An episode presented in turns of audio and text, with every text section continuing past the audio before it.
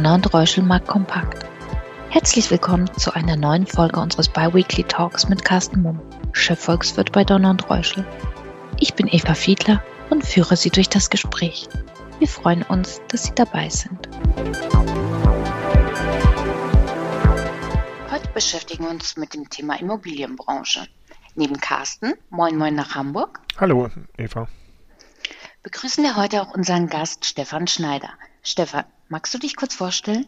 Ja, guten Tag. Ähm, auch von mir viele Grüße aus München. Ähm, ich freue mich heute da zu sein. Ich bin bei Donner und Reuschler Geschäftsführer für den Immobilienbereich und darf dort letztendlich tagtäglich unsere Kunden im Bereich Immobilien auf Transaktionsseite betreuen und hier mit Rat und Tat zur Seite stehen.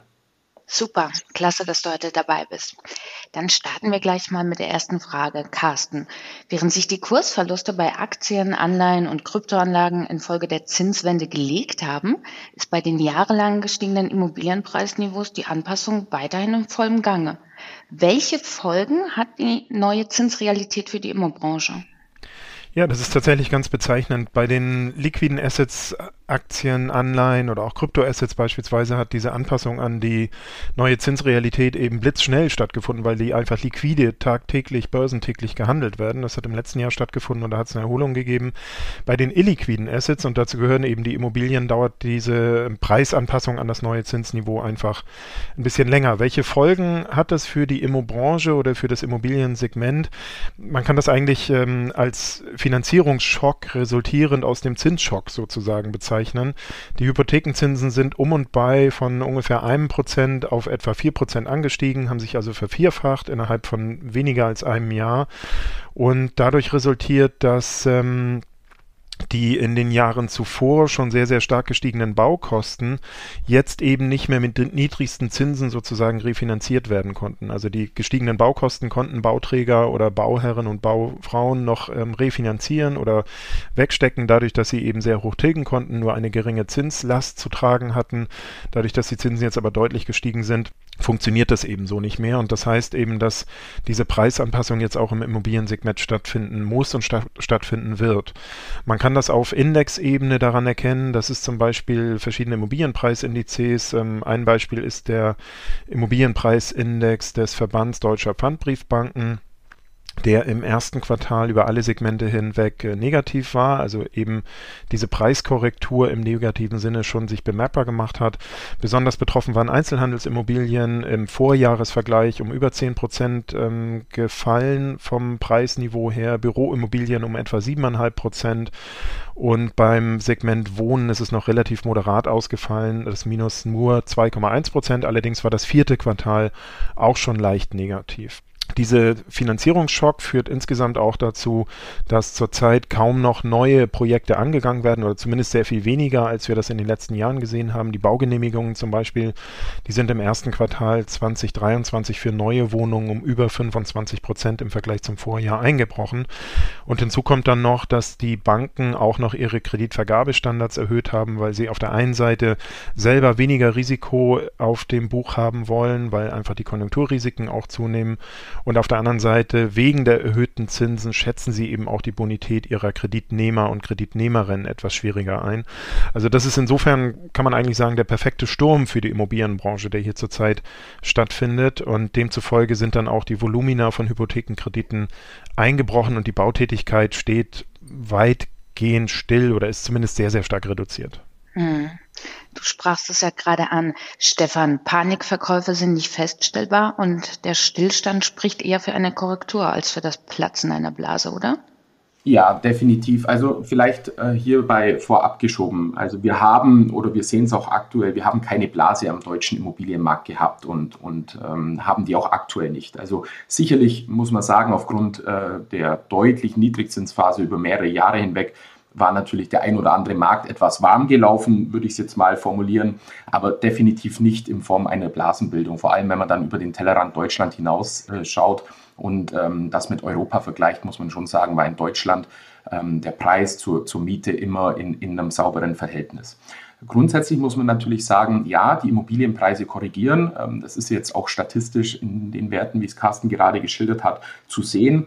Wir müssen aber klar auch feststellen, Immobilienpreise sind eben nicht sehr volatil äh, darzustellen, wie es quasi im DAX oder in, Aktienmärkten ist, dass ich täglich bei ganz, ganz vielen Transaktionen Preise festlegen kann. Deswegen muss man jetzt äh, gerade dahin schauen, dass aufgrund der geringen Transaktionszahl selbstverständlich hier auch noch ähm, die Preise vielleicht im einen oder anderen Standort noch nicht ähm, so zielbestimmend da sind, wie wir sie vielleicht aktuell greifen. Es ist so, dass gerade sehr viel Angebot auf dem Markt ist.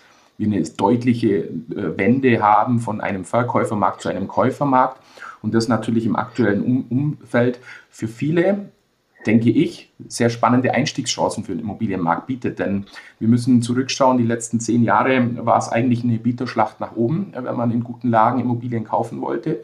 Und jetzt gibt es eben ähm, tolle Einstiegschancen äh, in guten A-Lagen, auch äh, jetzt nehme ich mal beispielsweise München, Hamburg ähm, und Frankfurt hier raus, ähm, in guten Renditen einzukaufen. Und deswegen ist es pauschal nicht zu sagen, der Immobilienmarkt korrigiert in Gänze. Wir werden nachher sicherlich auch noch das Thema Energieeffizienz und Rendite streifen, denn ich glaube, man muss im, im, im Immobilienmarkt schon noch genauer hinsehen, ähm, welche Immobilien korrigieren denn wie und wo.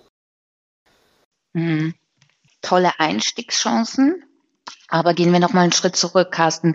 Die Zinswende hilft ja zwar, die Inflation einzudämmen, verteuert aber auch die Kredite und erschwert ja neue Investitionen.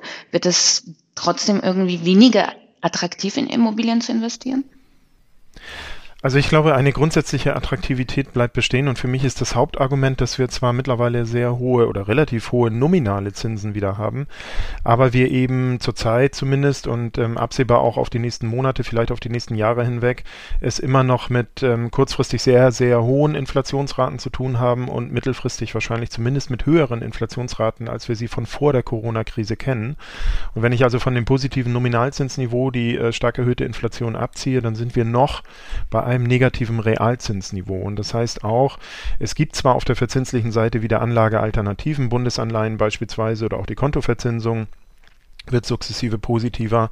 Aber mir wird es als Anleger äh, eben mit diesen Alternativen nicht gelingen, die Kaufkraft meines angelegten Kapitals, und das ist ja sozusagen die Mindestzielsetzung der Kapitalanlage, äh, diese Kaufkraft werde ich damit nicht erhalten können. Und das spricht für mich in meinen Augen auch dafür, dass eben weiterhin reale Anlageklassen, und dazu gehören Immobilien natürlich mit zuvorderst, ähm, gefragt bleiben werden, weil hier ein gewisser Inflationsausgleich möglich ist.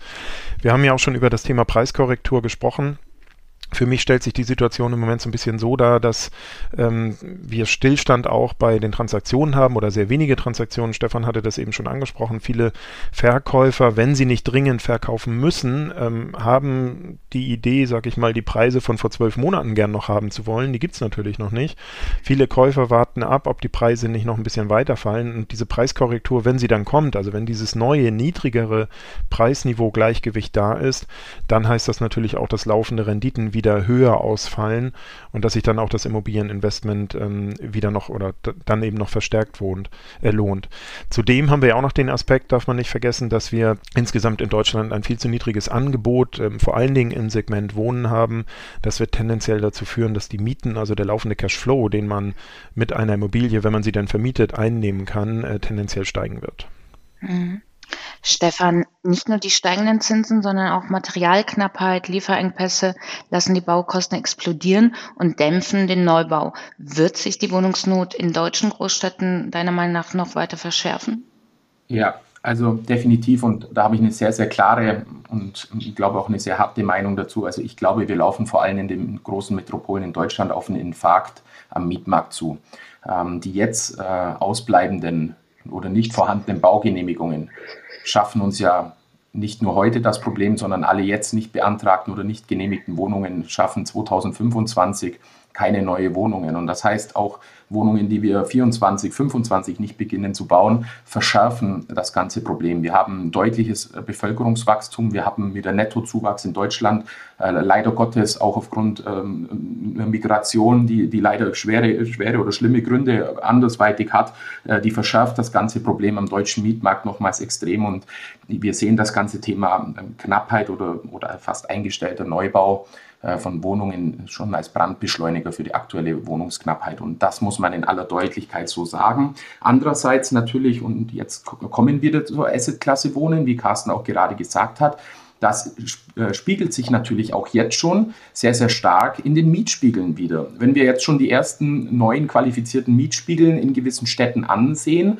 dann sehen wir, wie deutlich, deutlich äh, die Steigerungsraten in den Mieten hier nach oben gehen und ähm, wir einfach sehen, dass es, glaube ich, Angebot und Nachfrage hier wieder deutlich für die Immobilie spricht, denn die steigenden Mieten mit steigender Inflation lassen natürlich äh, super starke Renditen auch in den kommenden Jahren zu. Ähm, also hier deutlich, äh, deutliche Steigerung für Immobilienanleger. Ähm, natürlich ähm, muss man dann, äh, wenn man auf dem Immobilienstuhl sitzt, immer das Thema politische Regulatorik im Auge behalten. Das kann natürlich bei diesen steigenden Mieten auch Richtung Wahlkampf wieder ein Thema werden. Wir haben gesehen, dass diese Fehlallokation am Berliner Mietendeckel nicht funktioniert. Deswegen glaube ich, muss die Politik ähm, hier deutlich das Thema ähm, aus Eigenantrieb lindern, das heißt Anreize zu schaffen für Neubau, Anreize zu schaffen für Eigentum, aber bitte nicht wieder ähm, in den Mietmarkt eingreifen, denn das hat zu ganz krassen Fehlallokationen und nicht zur Linderung des Problems geführt, wie wir in Berlin gesehen haben. Mhm. Was, was, sind's, was wären solche Anreize, Carsten? Was muss passieren, damit der Neubau wieder an Fahrt aufnimmt? Ja, zunächst einmal brauchen wir ein neues Preisniveau-Gleichgewicht, was sich einstellen muss. Und für den Neubau insbesondere gilt dann natürlich auch, ich habe das eben so ein bisschen äh, skizziert, da haben wir zwei Hauptkostenfaktoren. Das sind die Baukosten an sich, also die Materialkosten, die Lohnkosten und das sind eben die Finanzierungsbedingungen. Die Finanzierungsbedingungen sind jetzt teurer, die werden auch nicht äh, deutlich sinken, glaube ich, in den nächsten Monaten, vielleicht sogar in den nächsten Jahren. Das heißt auch, äh, die Baupreise werden sich ein bisschen anpassen. Aber wir haben zurzeit ja auch eine relativ schwache Konjunkturentwicklung, also viele Rohstoffpreise sind zumindest zumindest schon runtergekommen. Das ist einfach so ein marktwirtschaftlicher Prozess, der hier zunächst einmal stattfinden muss. Und dann würde ich das auch aufgreifen, was Stefan eben gerade gesagt hat. Natürlich brauchen wir auch von staatlicher Seite dann eben die entsprechende Unterstützung. Der Bund möchte ja 400.000 Wohnungen pro Jahr bauen. Das haben wir in den letzten Jahren schon mit um und bei 300.000 pro Jahr verfehlt, dieses Ziel. Wir werden in diesem Jahr wahrscheinlich nur knapp über 200.000 Wohnungen bauen. Und wenn der Staat also möchte und dieser Bedarf ja nachgewiesenerweise da ist, dass mehr Wohnungen gebaut wird, dann muss er eben entsprechend ähm, bauen, fördern, Familien beispielsweise insbesondere fördern, die sich einfach die neuen Konditionen zurzeit nicht leisten können.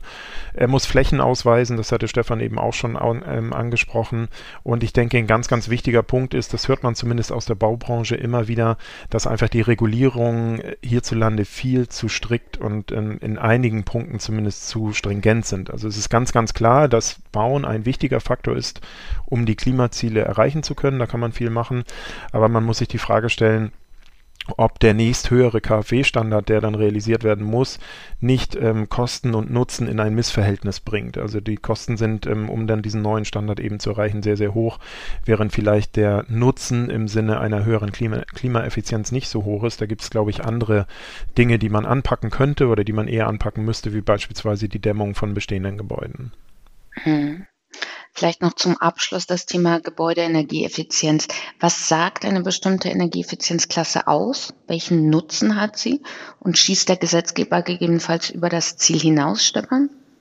Also vielleicht grundsätzlich mal zur Einordnung, um es auch einfach zu machen. Wir haben äh, Energieklassen im Gebäudeenergieeffizienzbereich, die man klassischerweise am Energieausweis eines Objektes ablesen kann. Die Klassen werden ähm, eingeteilt in Klasse A bis Klasse H. Und ähm, die Klasse A ist die beste und die grünste Energieeffizienzklasse und H die schlechteste. Grundsätzlich sind die Bestrebungen der, der Europäischen Union, aber auch der deutschen Bundesregierung die, die vielleicht letzten beiden Energieklassen G und H oder vielleicht die letzten drei Energieklassen in bessere zu portieren. Ähm, das ist mal grundsätzlich äh, das Thema, um das es jetzt geht. Und ähm, die Frage, ob, ob die Regierung übers Ziel hinausschießt. Ähm, also grundsätzlich glaube ich, müssen wir, um unsere CO2-Ziele in Deutschland zu erreichen, müssen, äh, gibt es Auswertungen zwischen 50 und 60 Prozent davon allein aus dem Gebäudebestand kommen. Das heißt, klares Ja, dass wir da was tun müssen. Die Frage ist nur das Wie. Und da finde ich, sind wir in der aktuellen Diskussion schon etwas zu extrem unterwegs. Extrem deshalb, weil einfach die praktische Umsetzung ähm, so nicht gegeben ist. Wir haben ähm, Materialknappheit. Wir können äh, teilweise in die Gebäude gar nicht so eingreifen, wie es geplant wird, geschweige denn, wir haben gar nicht die Fachkräfte dazu, das so zu machen. Das heißt, man muss jetzt in den Diskussionen auch im Parlament versuchen, das sinnvoll in die nächste Generation oder in die, in die Sanierung zu bringen, ähm, um dann das auch über, über Dekaden hinweg in den Beständen zu lassen. Also es ist total wichtig und wir sehen es eben, dass wir jetzt auch schon, und jetzt komme ich nochmal zu, zurück auf das Thema Preisbildung, wir sehen eben dort, wo die Immobilienpreise am heftigsten nachgeben in der Transaktion, das liegt nicht an den Lagen alleine, sondern der Hauptgrund, warum Immobilien gerade aktuell in den Preisen nachgeben, liegt auch an der Gebäudeenergieeffizienzklasse. Wir glauben ganz stark daran, dass gute Gebäudeenergieeffizienzklassen A bis C sehr, sehr preisstabil sind. Natürlich haben wir gerade einen kleinen Rücksetzer, aber der wird, ähm, der wird nicht äh, von Dauer so bleiben bei den ganzen inflationären Tendenzen. Grundsätzlich muss man aber sagen, schlechte Gebäudeenergieeffizienzklassen ist natürlich das Thema Sanierungszwang jetzt gerade schon eingepreist und muss auch eingepreist werden, denn Carsten hat es richtig gesagt und da muss man auch drauf schauen, eine Rentabilität, eine Immobilie mit dem, was man reinsteckt, kann sich natürlich deutlich verschlechtern, ähm, wenn die Kosten einer energetischen Sanierung zu hoch sind, um später dann die Renditen zu erwirtschaften, die man einfach für die Instandhaltung und für die Bewirtschaftung einer Immobilie braucht. Deswegen klarer Appell auch hier, wir müssen im Gebäudebereich etwas tun. Wir müssen mit den Maßnahmen und Förderungen hier weiterkommen. Wir müssen aber auch schauen, dass es leistbar und praktikabel ist für, für alle. Und dann, glaube ich, kommen wir hier Schritt für Schritt voran, um den Gebäudebestand in Deutschland generell auf den, das Niveau zu bringen, dass wir CO2-neutral sind, so wie wir es äh, uns als, als Land vorgenommen haben. Das war es auch schon für heute. Vielen Dank euch beiden und wir hören uns dann am 7. Juni. Bis dann, ich freue mich. Danke für Ihr Interesse. Seien Sie in zwei Wochen gerne wieder dabei. Ihr und Reuschel, Markt Kompakt Team.